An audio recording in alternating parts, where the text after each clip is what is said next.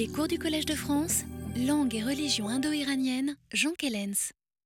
Bonjour mesdames, messieurs. Nous allons donc continuer à euh, étudier euh, la manière dont depuis 20 ou 25 ans euh, la problématique de ce livre particulier de l'Avesta que sont les yachts ont a été traitée.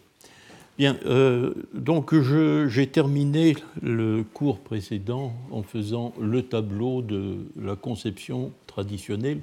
il y a une alternative, hein, souvenez-vous, l'alternative de Christensen et celle de, de Gershevitch n'est-ce pas, comment cela avait été envisagé? Euh, euh, bon, euh, je crois que dans l'exemplier qui vous a été distribué la semaine dernière, il y a la mention d'un article d'Antonio Panaino qui est très intéressant parce que c'est une très bonne synthèse de la problématique des yachts en 1989.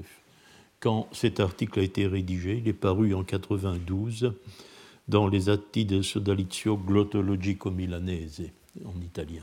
Donc euh, c'est un article intéressant parce qu'il fait la synthèse de la problématique telle que, que je vous ai exposée lors du dernier quart d'heure de la leçon précédente. Euh, en réalité, euh, une nouvelle manière d'envisager le problème des yachts est apparue très vite après cet article. C'était en 1900.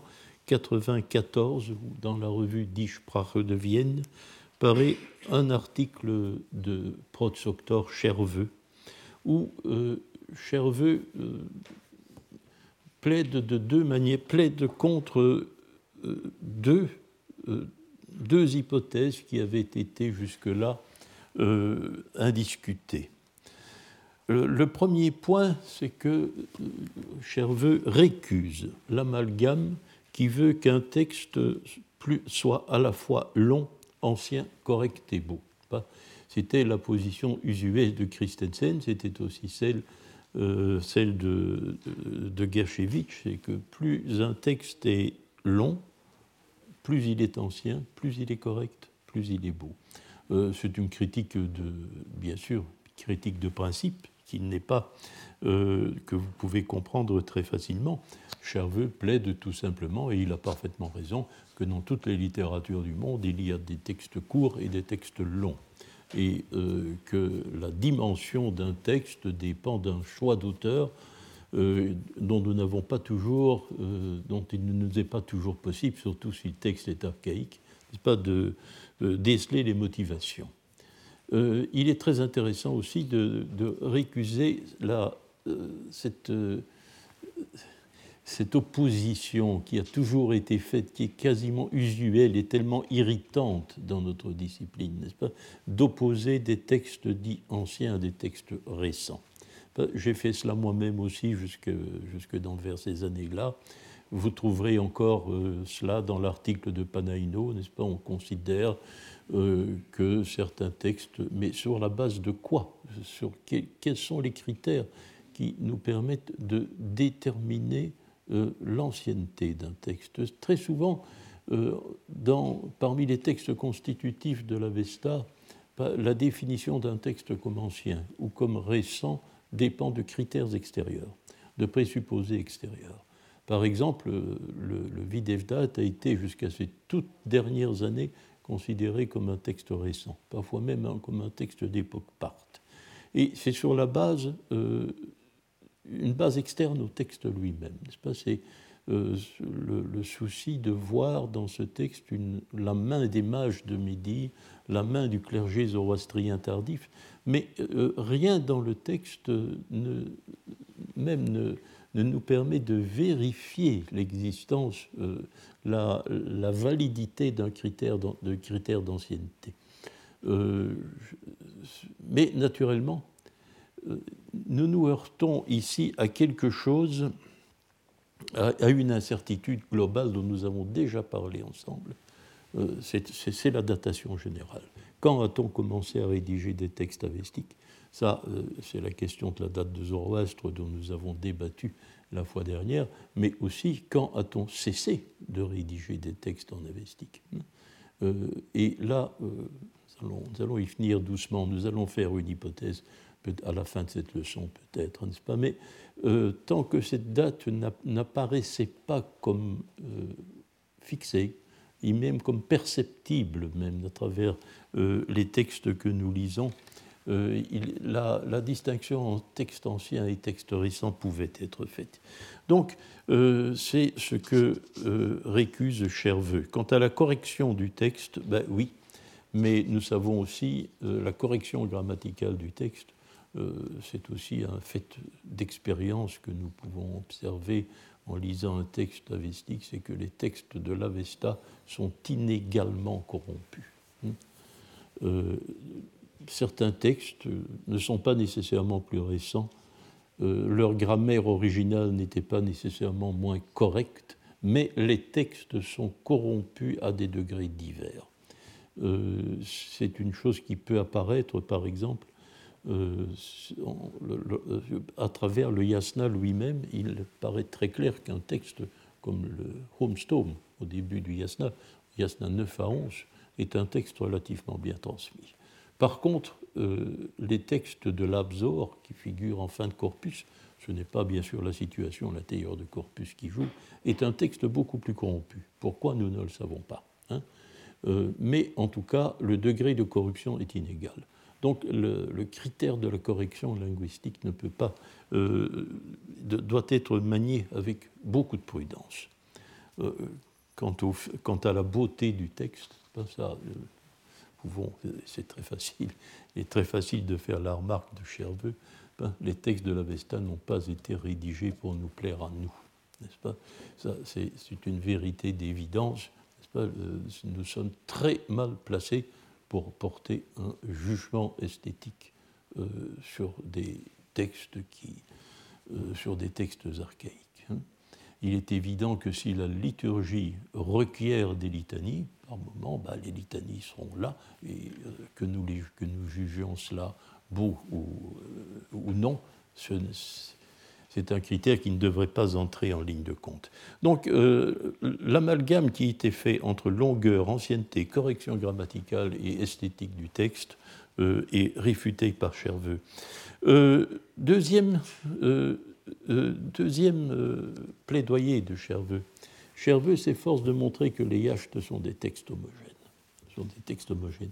C'était la position de Gershevitch. Hein. C'était la position de Gershevitch. Donc il prend en cette mesure-là parti contre l'hypothèse de Christensen, à juste titre. Euh, et c'est ici peut-être que l'article de Cherveux présente le plus euh, et le plus présente le moins de, et le moins convaincant. Il est moins convaincant parce que euh, l'unité profonde du texte est motivée, Cherveux, et justifiée par euh, le fait que chaque hymne appelé Yacht passerait par une série de motifs communs. Donc tous les textes traiteraient euh, un thème particulier de manière systématique, euh, tous les textes traitant le même. C'est ici que ça me paraît le moins convaincant pour une raison qui est relativement simple, c'est que les thèmes que les thèmes Cherveux sont, à mon avis, beaucoup trop généraux pour être valides, n'est-ce pas? Description de la divinité, de son activité, euh, demande de faveur ou de protection. On trouvera ça, on peut trouver ça pratiquement dans tout. Euh, j'ai l'impression que là, la démonstration de Cherveux est relativement faible. Alors, nous allons, nous allons y venir. C'est un article intéressant parce qu'il invite, n'est-ce pas, il invite à envisager les yachts d'une autre manière. Et euh, un, ce n'est certainement pas un fait du hasard, quoique l'article de Cherveux, que l'article du Cherveux soit paru euh, à une époque, au début des années 90, où il semble que euh, beaucoup de, jeunes chercheurs consacrent leur doctorat à éditer un yacht. À éditer un yacht il semble que l'on va, dans ces années-là, vers une révision générale du corpus des yachts. Euh, il y en a quatre qui figurent sur votre, sur votre exemplier. Vous voyez que le mouvement d'édition s'est arrêté très vite, il n'a pas duré longtemps. Euh, Antonio Panaino, que vous connaissez bien, euh, a édité le Yacht, de, le 8 à, à, l'étoile Sirius, pas, qui est la divinité responsable de la production de la pluie dans le système avestique. Euh, en 1990, Tishtria, avec une deuxième, un deuxième volume qui est un volume de commentaires, de commentaires sur le contenu, euh, cinq ans plus tard. Et puis, euh, c'est un fait qui a été un peu critiqué parce que ça semblait, cela semblait redondant que trois personnes à la fois s'intéressent en même temps au même texte. C'est le Yacht 19 euh, qui est euh, d'abord édité par Éric Pirard en 92, euh, par Almut Hinze en 94, et puis par Helmut Humbar et Palani Chaporia en 1998. Donc, quand je dis que le mouvement s'est arrêté là, ce le mouvement s'est arrêté, je ne sais pas trop pour quelle raison. Je sais qu'il existe des éditions inédites des Yacht, euh, j'en possède certaines, mais ce sont des. Je ne sais pourquoi un certain nombre de chercheurs n'ont jamais publié leur édition. Le, Yacht 5 par Oettinger n'est jamais paru. Le Yacht 9 par Sarah Tchirkassia n'est jamais paru. On pourrait en dresser une liste, il y en a plusieurs. Yacht 6 et 7 par Panaino non plus. Enfin, le mouvement s'est arrêté là. Mais voilà quelle était la situation au milieu des années 90, et cela m'a incité à faire trois années de cours euh, consécutives sur le thème des yachts afin de commenter les travaux qui semblaient paraître à un rythme assez rapide à cette époque-là. Et euh, j'ai consacré le premier de ces cours euh, aux éditions du Yacht 19. Vous voyez, ce cours a été, si vous voyez bien les dates, il a été fait avant que paraisse l'édition de Humbach Chaporia, mais je disposais du manuscrit. Donc euh, j'ai tenu compte de leur travail euh, dès avant sa parution. Ensuite, euh, j'ai consacré deux autres années à, commenter les yachts en me fondant sur un trait distinctif particulier qui était l'opposition entre les yachts qui font l'éloge, qui sont des hymnes à une divinité donnée, en, euh, quelque sorte en s'exprimant au présent, en faisant l'éloge de la divinité comme une personne actuelle, à son activité dans le monde du présent. Et euh, par ça, le yacht typique, c'est le yacht 8, par exemple, édité par Panaino, l'étoile Tishtria. C'est aussi le yacht Amitra, le yacht 10. Et ce sont euh, les deux yachts euh, qui ont fait l'objet d'une étude la seconde année. La troisième année, je l'ai par contre consacrée au yacht qui procède par catalogue de sacrifiants. C'est le catalogue des sacrifiants qui m'a retenu. C'est-à-dire que ces yachts ont une dimension historique, entre guillemets. Attention, hein, ce n'est pas l'histoire de Christensen, euh, c'est l'histoire mythique du monde euh, selon la vision masdéenne. Et ces yachts, en faisant le, catalogue des sacrifiants du passé, racontent une certaine portion, en tout cas, euh, de euh, l'histoire mythique, celle des premiers hommes et puis celle des fondateurs de, finalement, de la nation iranienne. Euh, les, les à catalogue de sacrifiants pour prototype, hein, pour prototype euh, le yacht 5 à Anaïta, mais aussi euh, peut-être le yacht 18 à Hachi, deux autres encore, le yacht 9 et le yacht 16. Donc voici les, trois cours. Alors, ce qui nous a retenu, étant donné euh, le matériel qu'il convenait de, discuter à ce moment-là, euh, c'était peut-être surtout l'aspect littéraire des choses. Euh, nous avons cherché ensemble à nous prononcer sur la question de l'unité ou de la relative du, mélange des genres à l'intérieur des mêmes yachts. Alors nous avons pu faire deux observations, deux observations inégalement intéressantes, mais qui tendent malgré tout euh, vers le même, le même diagnostic. Euh, si l'on euh, lit bien le yacht 8 à l'étoile Tishtria, ce qui est beau, ce qui est très facile dans l'édition de Panaino, on s'aperçoit que ce texte est composé de quatre parties, de quatre parties qui en fait racontent la même, chose. La même chose. Il raconte comment l'étoile Tishtria euh, s'empare du réservoir céleste des eaux et euh, est, ainsi au début d'un processus qui aboutit à la distribution de la pluie. C'est tout ce processus euh, d'apparition euh, du lever de l'étoile à une certaine époque de l'année, euh, lors de la canicule, hein, le lever de l'étoile et puis sa prise de possession du réservoir céleste des eaux, puis la chute de la pluie en, septembre. L'histoire est racontée quatre fois. Il semble donc que l'on ait dans le même texte juxtaposé quatre récits qui sont les variantes d'une même histoire, qui sont les variantes d'une même histoire. L'un de ces quatre récits, d'ailleurs, beaucoup plus développé, beaucoup plus précis que les autres. Nous allons y revenir. Mais ici, il semble que l'ajustage de ces quatre morceaux euh, soit redondant, puisque c'est la même histoire qui est racontée. Quelles peuvent être les motivations d'un montage de ce type-là Quatre récits euh, qui euh, apporte le même message. Nous pouvons voir peut-être la, volonté de donner au texte une certaine dimension. C'est possible. Euh, mais ici, la motivation, euh, je vais dire, elle nous échappe d'une certaine manière. D'autre part, si nous, le Yacht 19, par contre, il est traditionnel à la lecture du Yacht 19 de se prononcer sur un étrange facteur. Un étrange facteur sur lequel vont diverger les trois éditeurs différents du texte, n'est-ce pas? C'est que le yacht 19 est un yacht long.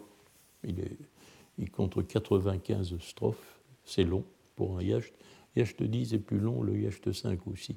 Mais sinon, c'est peut-être le troisième, le yacht 13, c'est autre chose. Mais le yacht 19 est peut-être le troisième en longueur euh, dans le corpus des yachts. Euh, or, dans, euh, dans, ce texte, il y a quelque chose de surprenant et qui saute immédiatement aux yeux. Le yacht 19 est consacré à la possession, nous avons déjà discuté souvent cette notion, à la possession du Kwarna, cette espèce de réalité lumineuse dont on ne sait pas très bien ce qu'elle représente en réalité, mais qui est l'apanage des dieux d'abord, puis de tous les héros mythiques qui composent dans les autres yachts le catalogue des sacrifiants, qui aboutit euh, à Zarathustra et à Vishtaspa, donc aux personnages mentionnés dans les Gathas, et puis finalement qui appartient euh, au Saoshiyant final, c'est-à-dire ce fils posthume de Zarathustra qui, qui euh, éliminera définitivement le mal du monde et permettra la résurrection des corps à la fin des temps. Voilà donc un texte qui est vraiment le prototype même d'un texte historique et qui raconte euh, la possession de ce fluide particulier qui permet à chaque personnage évoqué de remplir son rôle historique. Bien. Or, euh, les huit premières strophes, les huit premières strophes de ce texte n'ont strictement rien à voir avec le Kwarna. Il ne s'agit donc pas ici hein, de, de, de textes qui racontent la même chose. C'est un catalogue des montagnes. Et ce catalogue des montagnes est rédigé de telle sorte qu'il s'agit de raconter l'origine des montagnes. Comment les montagnes sont nées sur la Terre? D'abord, il y eut la montagne une telle, etc., etc., etc. Suit un catalogue durant huit strophes. Alors, euh, comment juger de ces huit premières strophes et de juger de leur place à l'intérieur du texte au Kwarna. Bon, on, peut tenter de trouver une raison, euh, euh, une raison conceptuelle à cette insertion. C'est ce qu'avait fait par exemple Darmesteter. Enfin, en disant bon, les montagnes sont le siège euh, habituel dans toutes les religions du monde de l'inspiration divine, sont le point de contact entre le ciel et la terre, et euh, tous les bienfaits que les dieux prodiguent aux hommes passent nécessairement, pas, très souvent, passent nécessairement par ce point de contact entre le ciel et la terre qui est une montagne. Ah, vous pouvez penser à beaucoup de choses, à beaucoup de montagnes sacrées. Hein, jusqu'aux collines inspirées qui font le titre d'un roman de Maurice Barrès, bien sûr. Bon, ça, c'est une raison conceptuelle assez vague. Alors, il y, a, une raison rituelle qui serait plus précise, qui a été défendue par Hermann Lommel. C'est que puisque euh, le Yacht 19, comme nous allons voir, est le Yacht qui correspond à ce jour du mois qui porte le nom de la Terre, eh bien, euh, n'a-t-on pas tout simplement introduit ce texte euh, euh, en, tête du yacht afin d'évoquer la naissance d'un aspect de la terre, cet aspect de la terre que sont les montagnes. Ce n'est pas, là une, une, insertion, une interpolation hein, que l'on doit mettre en relation avec le calendrier. Euh, c'était l'interprétation de Lommel et qui d'ailleurs est acceptée par, euh, Hinz. Or, euh, c'est une chose sur laquelle nous avons pourtant une précision. C'est une, une, remarque que nous avons pu faire et qui a échappé aux éditeurs du Yasna 19. C'est que le Yasna 1.14 le Yasna 1.14 euh, nous livre une véritable table des matières du Yacht 19. Toutes les parties particulières du Yacht 19 euh, sont répertoriées d'après leur refrain. Or, le passage sur les montagnes figure bien dans cette table des matières en première place. Donc, euh, pour l'auteur avestique, du Yasna 1, le passage sur les montagnes faisait bien partie du Yacht.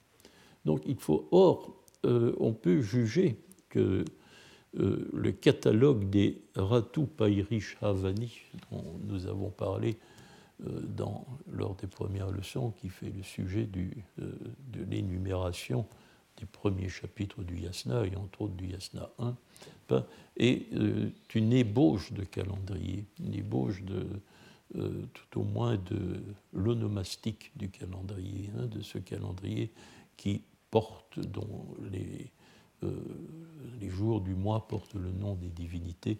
Eh bien, on, on, sent cette élaboration à l'œuvre dans le Yasna 1, comme l'a remarqué aussi Madame Hinz.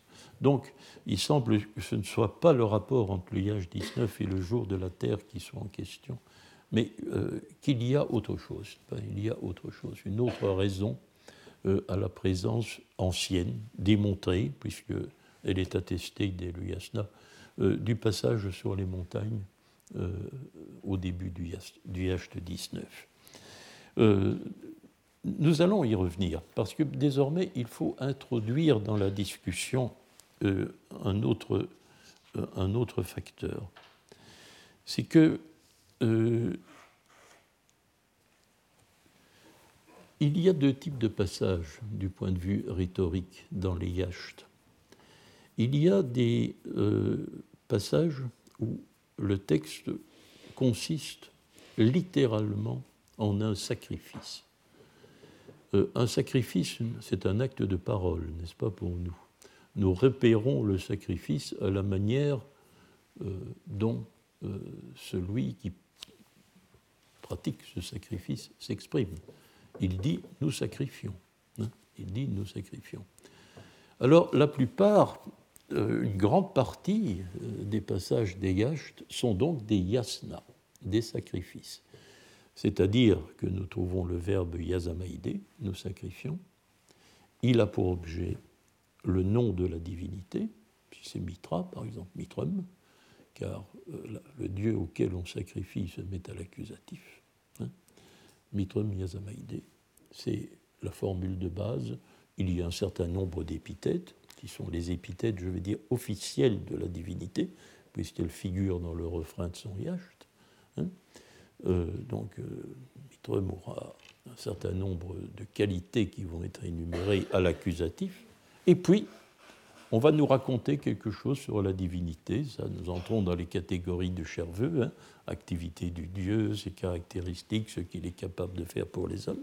Mais cela est introduit par une relative qui, elle, est changeante, hein, qui, après chaque refrain, on nous dit autre chose dans une proposition relative qui nous parle de la divinité. Donc, le schéma, le squelette de ce sacrifice, hein, pour prendre l'exemple de Mitra, c'est Mitrum, Yazamaide, Yo.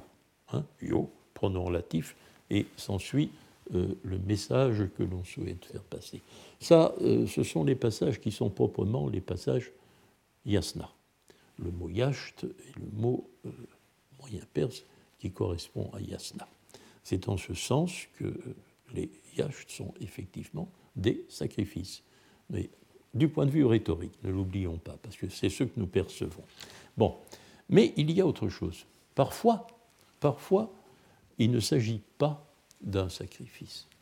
Il s'agit de ce que l'Avestique lui-même appelle un frashna.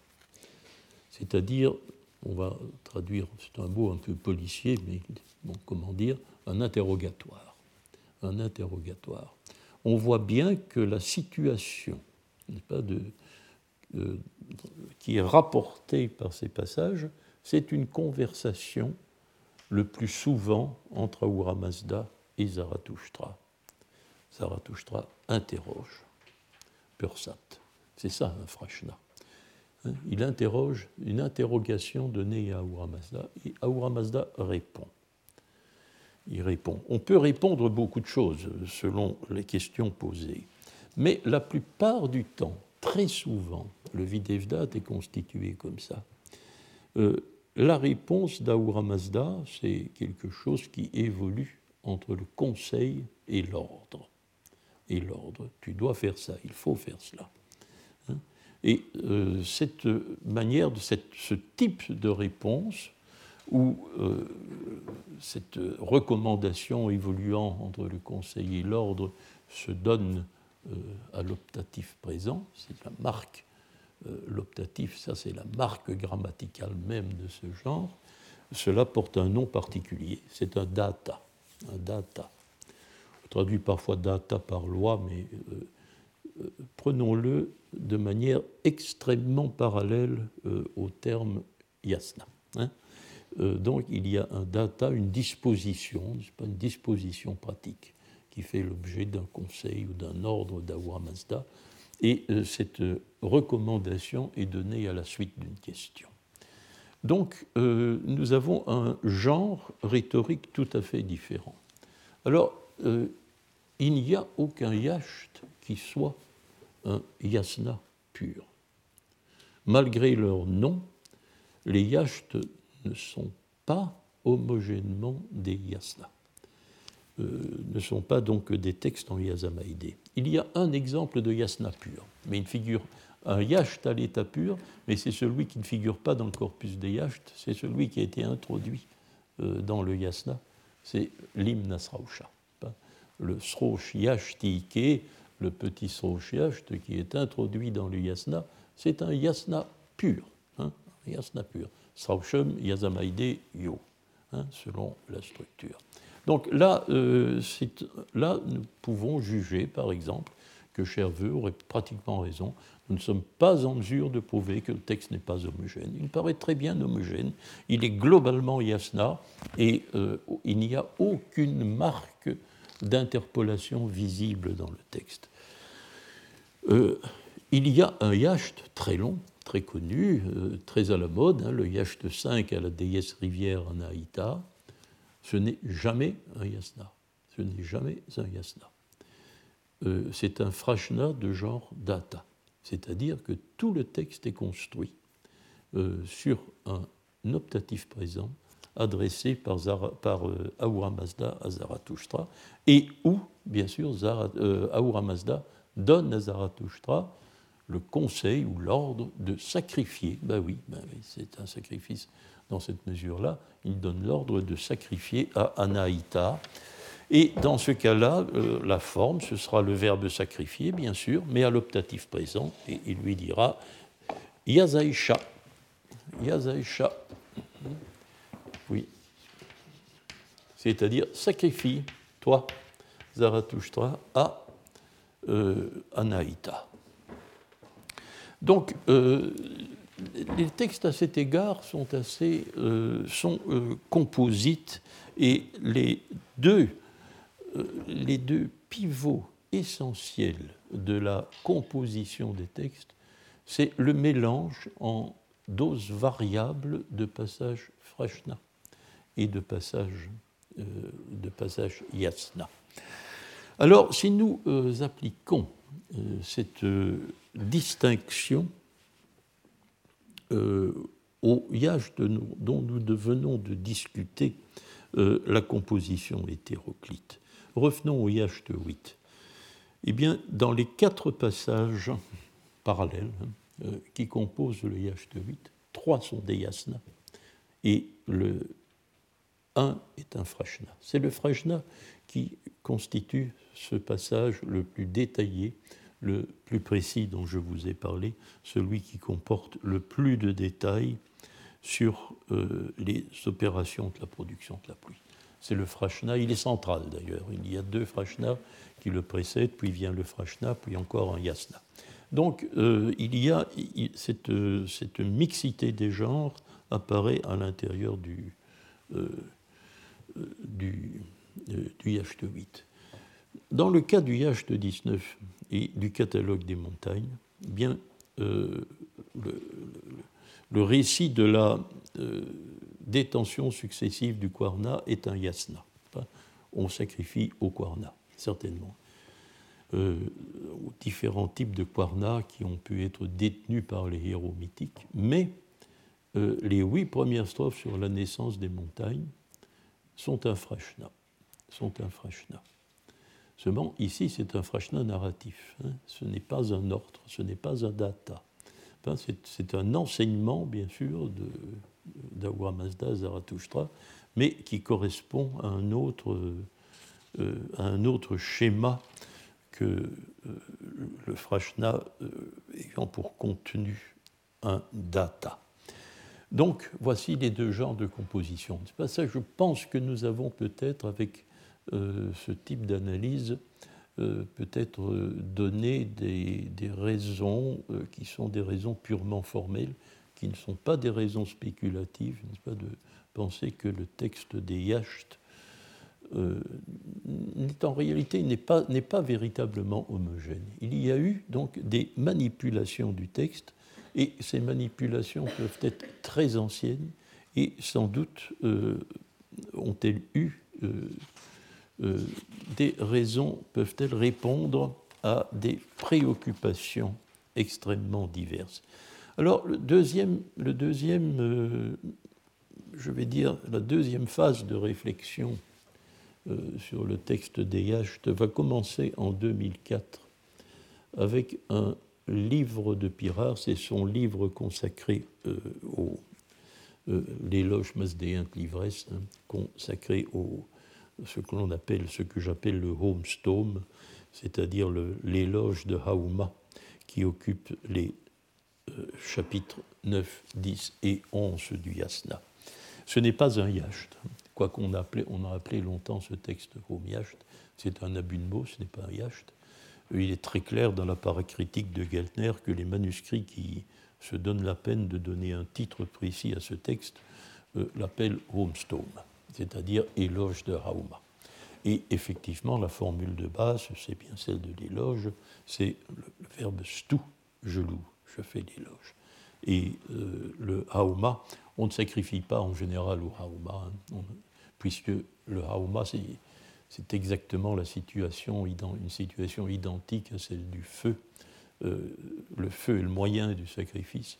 Le hauma est un moyen du sacrifice, donc on ne leur sacrifie pas, mais l'hommage qu'on va leur rendre, c'est celle de l'éloge. Hein.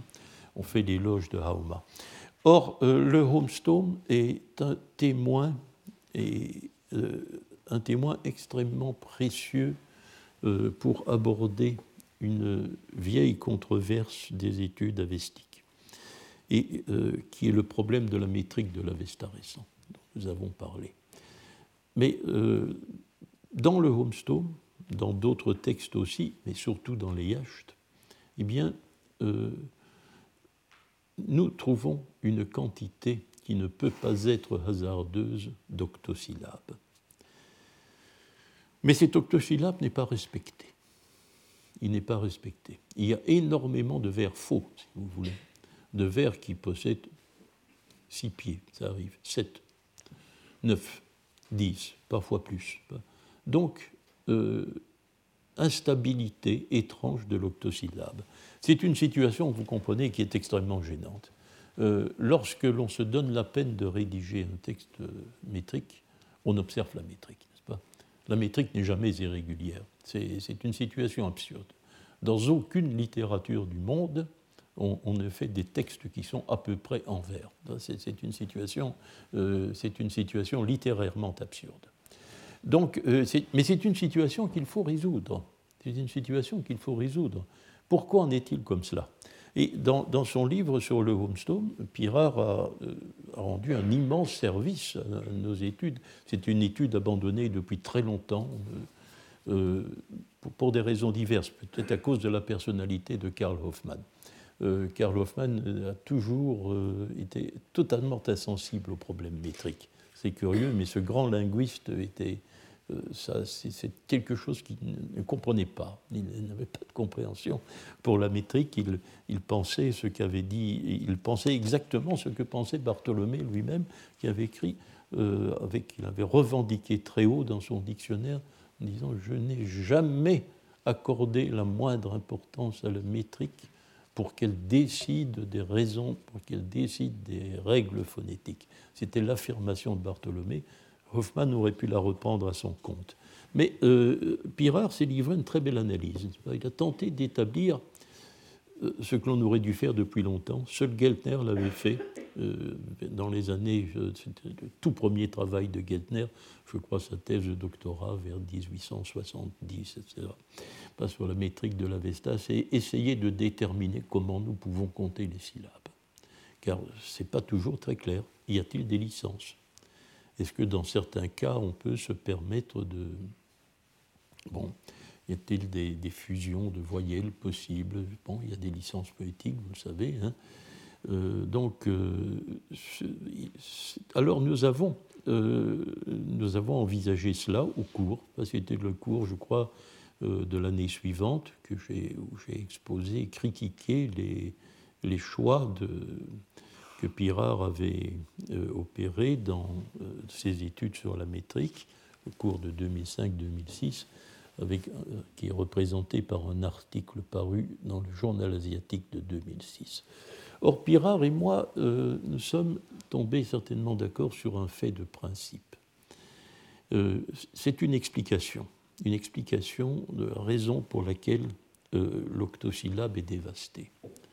Il est là, mais il n'est pas euh, observé de manière, il permanent. Alors, quelle peut bien être la raison? Eh bien, justement, il apparaît très clairement que euh, ce qui détruit dans beaucoup de cas l'octosyllabe, c'est la mise en genre.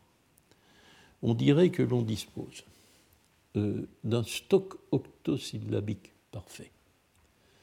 Euh, lorsque, par exemple, on accorde à la divinité ses épithètes, lorsque l'on décrit son activité dans la relative avec laquelle le refrain des yachts se construit. L'octosyllabe est parfait.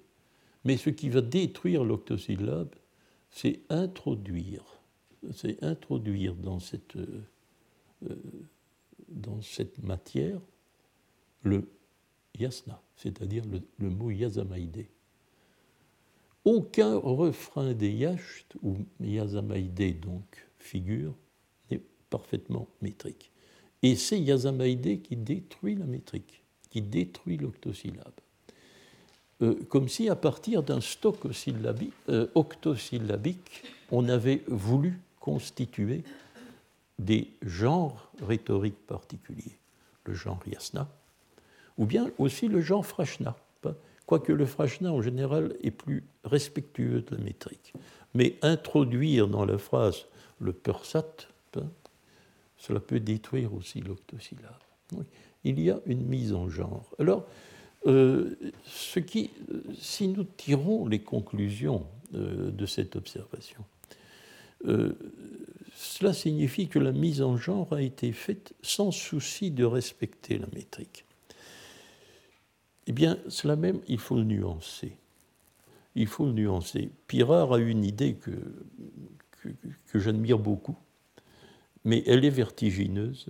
Elle est vertigineuse et on hésite parfois un peu à tirer des conclusions qui paraissent euh, un peu. Elle n'est pas tirée par les cheveux, ce n'est pas ce que je veux dire, mais une conclusion très profonde. Euh, la mise en genre ne correspondrait-elle pas à la volonté de calquer des textes selon le cas sur les deux volets de l'Avestaise ancien dont nous disposons? Or, si nous observons la composition de l'Avesta ancien, nous, voyons très clairement que le Yasna Haptenkaiti est un Yasna, n'est-ce pas? Indépendamment de son introduction et de sa conclusion, le cœur du Yasna Haptenkaiti est un Yasna. Il est le modèle même du texte en Yazamaïdé. Donc, euh, si à partir d'une littérature euh, religieuse, peut-être même liturgique, n'est-ce pas, mais dans un cadre que nous ne connaissons plus, on a voulu donner à euh, cette littérature l'apparence rhétorique d'un sacrifice, d'un yasna. On a pour modèle le yasna haptankaiti. Et le yasna haptankaiti, il est en prose. Hein, il est en prose. Dès lors, la volonté de casser l'octosyllabe était peut-être tout à fait, euh, euh, tout à fait concertée. On ne voulait pas maintenir euh, la métrique d'un texte qui devait prendre modèle sur le Yasna Abtangaiti. Quelle est l'hypothèse un peu hardie de Pirard, mais je la juge tout à fait possible. Elle est évidemment indémontrable. Elle est indémontrable. Alors maintenant, anticipons n'est-ce pas, la littérature Frashna. Bien, euh, dans le dernier numéro du journal asiatique, euh, Alberto Cantera a bien montré que la littérature qui comporte des, entretiens, ce qu'il appelle Talking with, God, les entretiens du sacrifiant avec la divinité, ont les gathas pour modèle, pas? Dans la gatha Vunavaiti que nous avons lu ensemble, ben, il y a quatre phases successives d'entretien avec la divinité nous y viendrons. Donc, euh, le, genre ne porte pas le nom de Frashna dans les Gathas, il s'appelle Frasa, hein, la Frasa. L'interrogation, c'est un autre dérivé du verbe demander, mais euh, c'est ici que nous, euh, nous pouvons penser que le genre Frashna est au contraire inspiré par le modèle des Gathas et qu'en mêlant dans le même texte le genre Yasna et le genre Frashna, la motivation est d'imiter d'une certaine manière les deux volets constitutifs de l'Avesta ancien. Et euh, cela euh, donc a eu un effet perturbant pour des raisons que nous pouvons peut-être que nous, dont nous ne pouvons pas être assurés, mais cela a eu un effet perturbant, perturbant sur la métrique. Alors, d'une certaine manière, nous pouvons maintenant euh, nous pouvons maintenant voir euh, que nous disposons d'une certaine histoire hein, euh, du texte avestique, une histoire qui n'est, il n'y a pas de chronologie absolue, nous ne pouvons pas mettre, ne pas vraiment dire telle année ceci, telle année cela, mais nous voyons bien, nous disposons d'une chronologie relative, d'un processus de formation des textes ou pour l'Avesta récent, euh, nous devons postuler l'existence de ce que j'ai appelé le stock octosyllabique, euh, une littérature religieuse rédigée en octosyllabes dont nous ne connaissons pas la forme exacte, mais dont nous retrouvons la matière à l'intérieur des textes dont nous euh, disposons. Alors la mise en genre, je crois, paraît liée à l'assemblage des textes en liturgie. Hein, en liturgie. Il y a une imitation de l'Avesta ancien dans ces deux volets. Et euh, le mélange des deux genres semble lié à l'intercalation. Alors nous disposons dans ce cas-là d'une explication euh, relativement, euh, relativement satisfaisante de la présence du catalogue des montagnes en tête du Yacht de 19. Le Yacht de 19 raconte l'histoire du monde, l'histoire mythique du monde, bien entendu.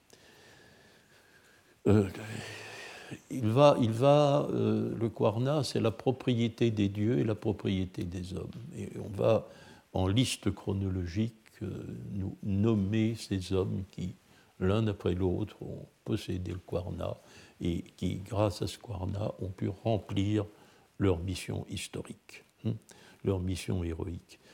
Mais le catalogue des montagnes, c'est autre chose, c'est le début de tout. C'est la première partie parce que, à toute histoire du monde, il faut bien un début cosmogonique. Il faut bien un début cosmogonique. Ce n'est pas la correspondance avec le jour de la Terre, cela la mention euh, du passage sur les montagnes, n'est-ce pas, à l'intérieur, euh, du Yasna 1 nous le démontre, non euh, Le catalogue des montagnes, c'est d'une part la volonté d'introduire dans le texte un passage frashna, imitatif des gathas par conséquent, avant d'en venir au passage imitatif du Yasna Abdankaiti. Et c'est donner au texte un début cosmogonique qui entre parfaitement dans la logique des choses. Le Videvdat fait la même chose à sa façon, n'est-ce pas? Il va aussi commencer par un texte cosmogonique qui semble n'avoir aucun rapport avec le reste du Videvdat. Hein c'est la liste des pays, hein euh, l'ordre de création des pays par Ahura Mazda.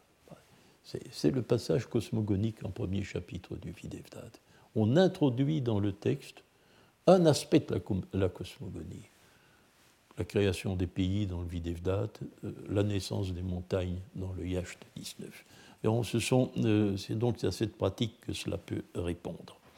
Alors, le Yasna 1.14 nous apprend quelque chose d'autre encore, n'est-ce pas? C'est que la, euh, la correspondance du corpus des Yachts avec les jours du mois, n'est-ce pas? Qui est, un, qui est un peu imparfaite. Mais euh, de toute évidence, nous l'avons vu ensemble, je ne vais pas refaire le commentaire, n'est-ce pas, de cette correspondance, mais euh, il faut tout de même relever ceci euh, pour l'histoire de la fixation des textes. C'est que, que le yacht, d'après la table des matières du Yasna 1.14, le texte consacré à Hachi, en tout cas, mais peut-être aussi le texte consacré à Ashtat faisait partie du Yacht 19. Il n'y est plus aujourd'hui. Il y a un Yacht 18 à Ashi. Il y a un Yacht de 17 à Ashtat. Hmm. Peut-être d'ailleurs faut-il inclure dans la série le Yacht 16 à la Daina, à la Den. eh bien, euh, il semble que ce passage, simplement pour correspondre au jour du mois qui porte le nom de la déesse, a été extrait, du Yacht 19. Euh, bon, extrait peut être étoffé aussi par d'autres textes. Hein. Nous ne savons pas exactement quelle était l'ampleur euh, du développement consacré à, à Chi à l'intérieur du Yacht 19 dans la description du Yasna. Ça, c'est une autre chose.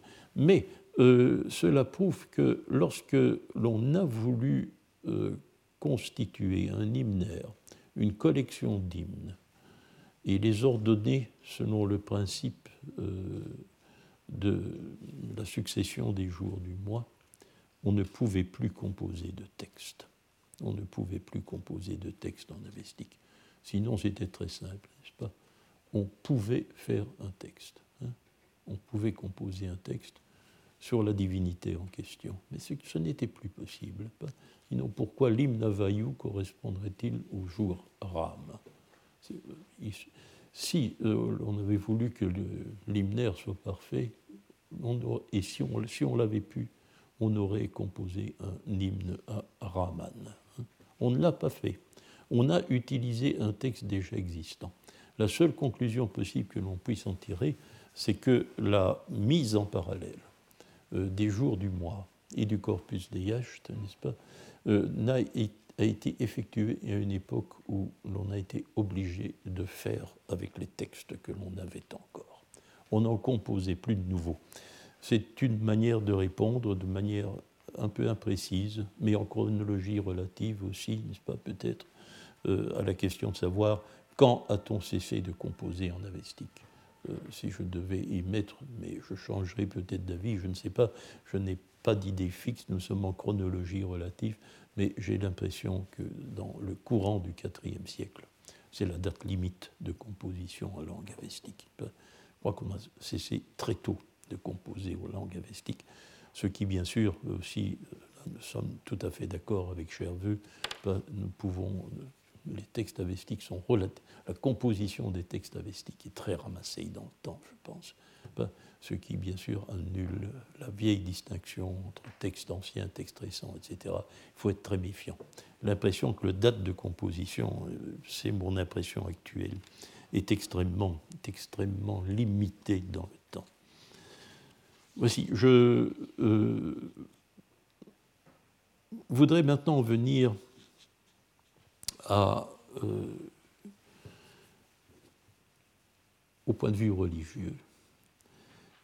La, la, la, représentation traditionnelle des choses, comme je vous le disais, était que les yachts sont le livre polythéiste de l'Avesta. Euh, comment pouvons-nous euh, juger de ce polythéisme?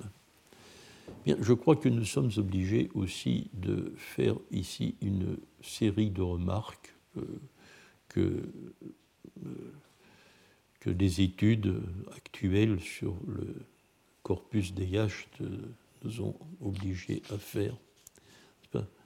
Tout d'abord, il ne faut pas voir tous les dieux des yachts comme des concurrents d'Ahura Mazda.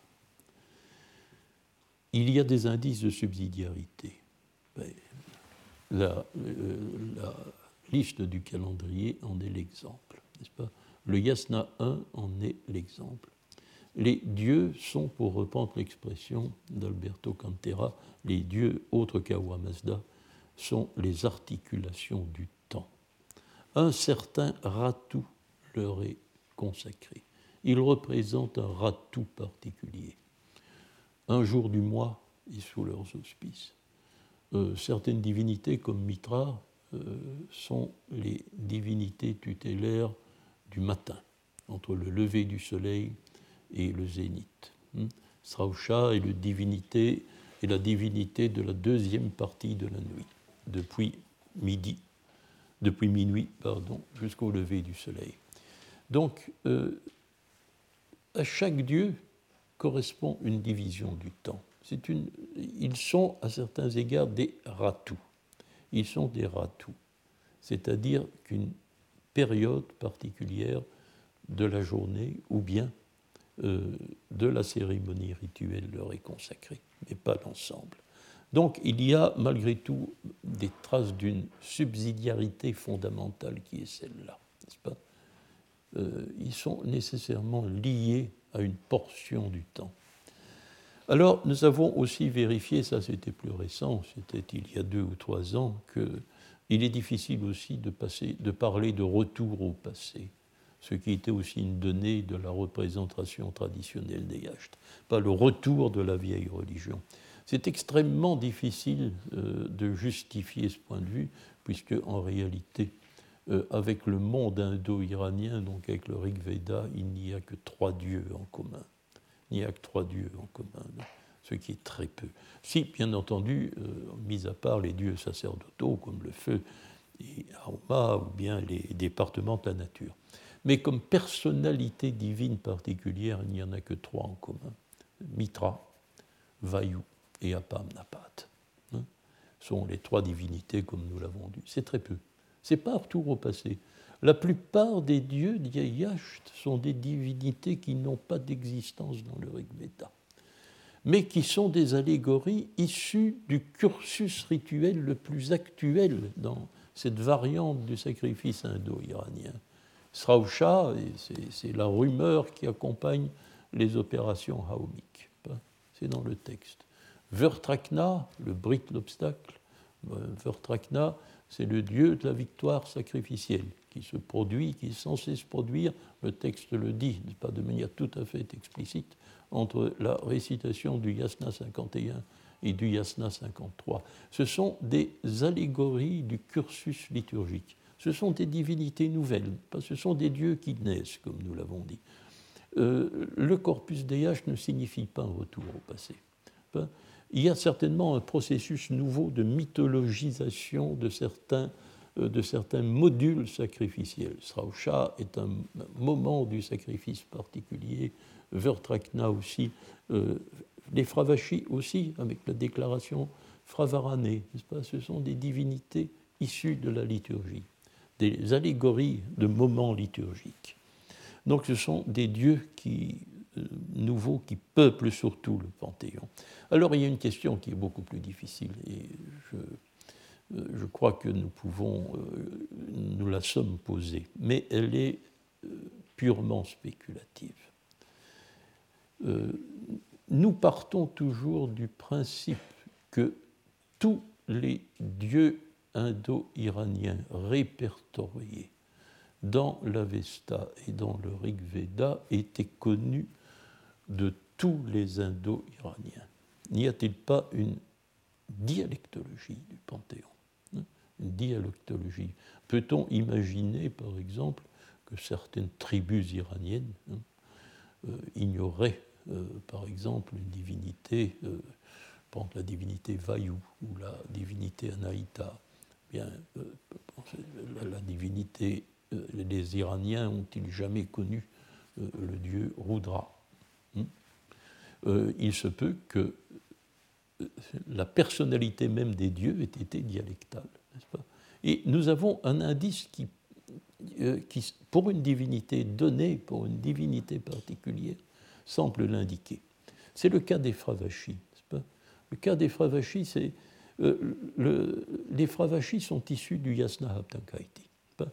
N'oublions pas ce qu'elles sont. Elles sont l'allégorie du choix de la cible sacrificielle. Ce, cet acte préalable à tous les autres, par lequel le sacrifiant décide d'offrir son sacrifice à quel Dieu hein? Il se veut Fravarane Mazdayasno je choisis quelqu'un qui rend le sacrifice à, à, euh, Mazda, dit le Yasna 12. Hein? Ça, c'est la déclaration du choix sacrificiel. La Fravashi, c'est l'allégorie de cet acte-là. Ce mot-là figure dans le Yasna Haptankaiti, mais il ne figure pas dans les Gathas. figure pas dans les. Or, les Gathas connaissent le concept, connaissent le concept, mais ils lui donnent un autre nom un dérivé aussi du verbe var, choisir. Euh, là où le euh, Yasna Haptankaiti dit Fravashi, les, les, disent Varna, c'est un mot neutre, mais c'est aussi le choix de la cible sacrificielle. Il n'y a aucune différence religieuse, aucune. Il y a simplement une divergence lexicale. Seulement, c'est le mot Fravashi qui a excédé au rang euh, d'allégorie divine. Varna ne l'a pas fait. Euh, et même, puisque euh, finalement, dans l'Avesta récent, euh, le mot Fravashi a été adopté, et adopté comme avec le statut d'une de grande divinité, cela a été fatal au mot Varna. Hein. le mot Varna est resté résiduaire dans l'Avesta récent. Donc le concept est là, mais l'allégorisation, pas la, la panthéonisation, pourrait-on dire, la, du concept de choix sacrificiel n'a pas été opéré sur lui. Hein. Donc, et cela, c'est un phénomène de dialecte probablement, n'est-ce pas? On voit que on peut se poser ces questions, beaucoup peuvent se poser ces questions. J'ai peut-être été trop audacieux il y a deux ans en vous disant oui, mais est-il sûr que toutes les tribus iraniennes connaissaient le dieu Mitra? Connaissaient le dieu Mitra. Pouvons pas. Euh, ça, paraît, ça paraît énorme parce que le dossier comparatif de Mitra est trop, est trop étoffé. Dieu important védique, puis il y a les mystères romains. Il semblerait que ce soit une divinité tellement importante qu'elle ne peut pas avoir été, euh, qu'elle ait été connue de tous, de toutes les tribus iraniennes, etc. Mais ça n'est pas sûr même, pas? Cela même n'est pas sûr. c'est, une question de principe que nous devons nous poser. Le monde divin n'était pas le même selon les tribus. nous ne pouvons pas, euh, pouvons pas faire, euh, ne pouvons pas imaginer que nous avons affaire à une religion globalement fixée et euh, immodifiable selon ces modes d'expression. je vais donc arrêter mon exposé ici.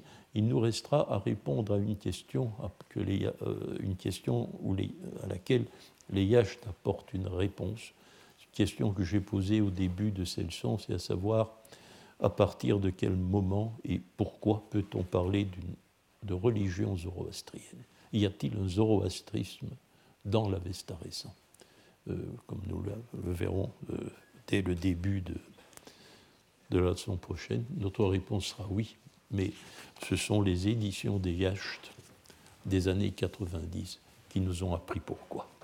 Alors, je vous remercie Retrouvez tous les contenus du Collège de France sur www.colège-2-france.fr.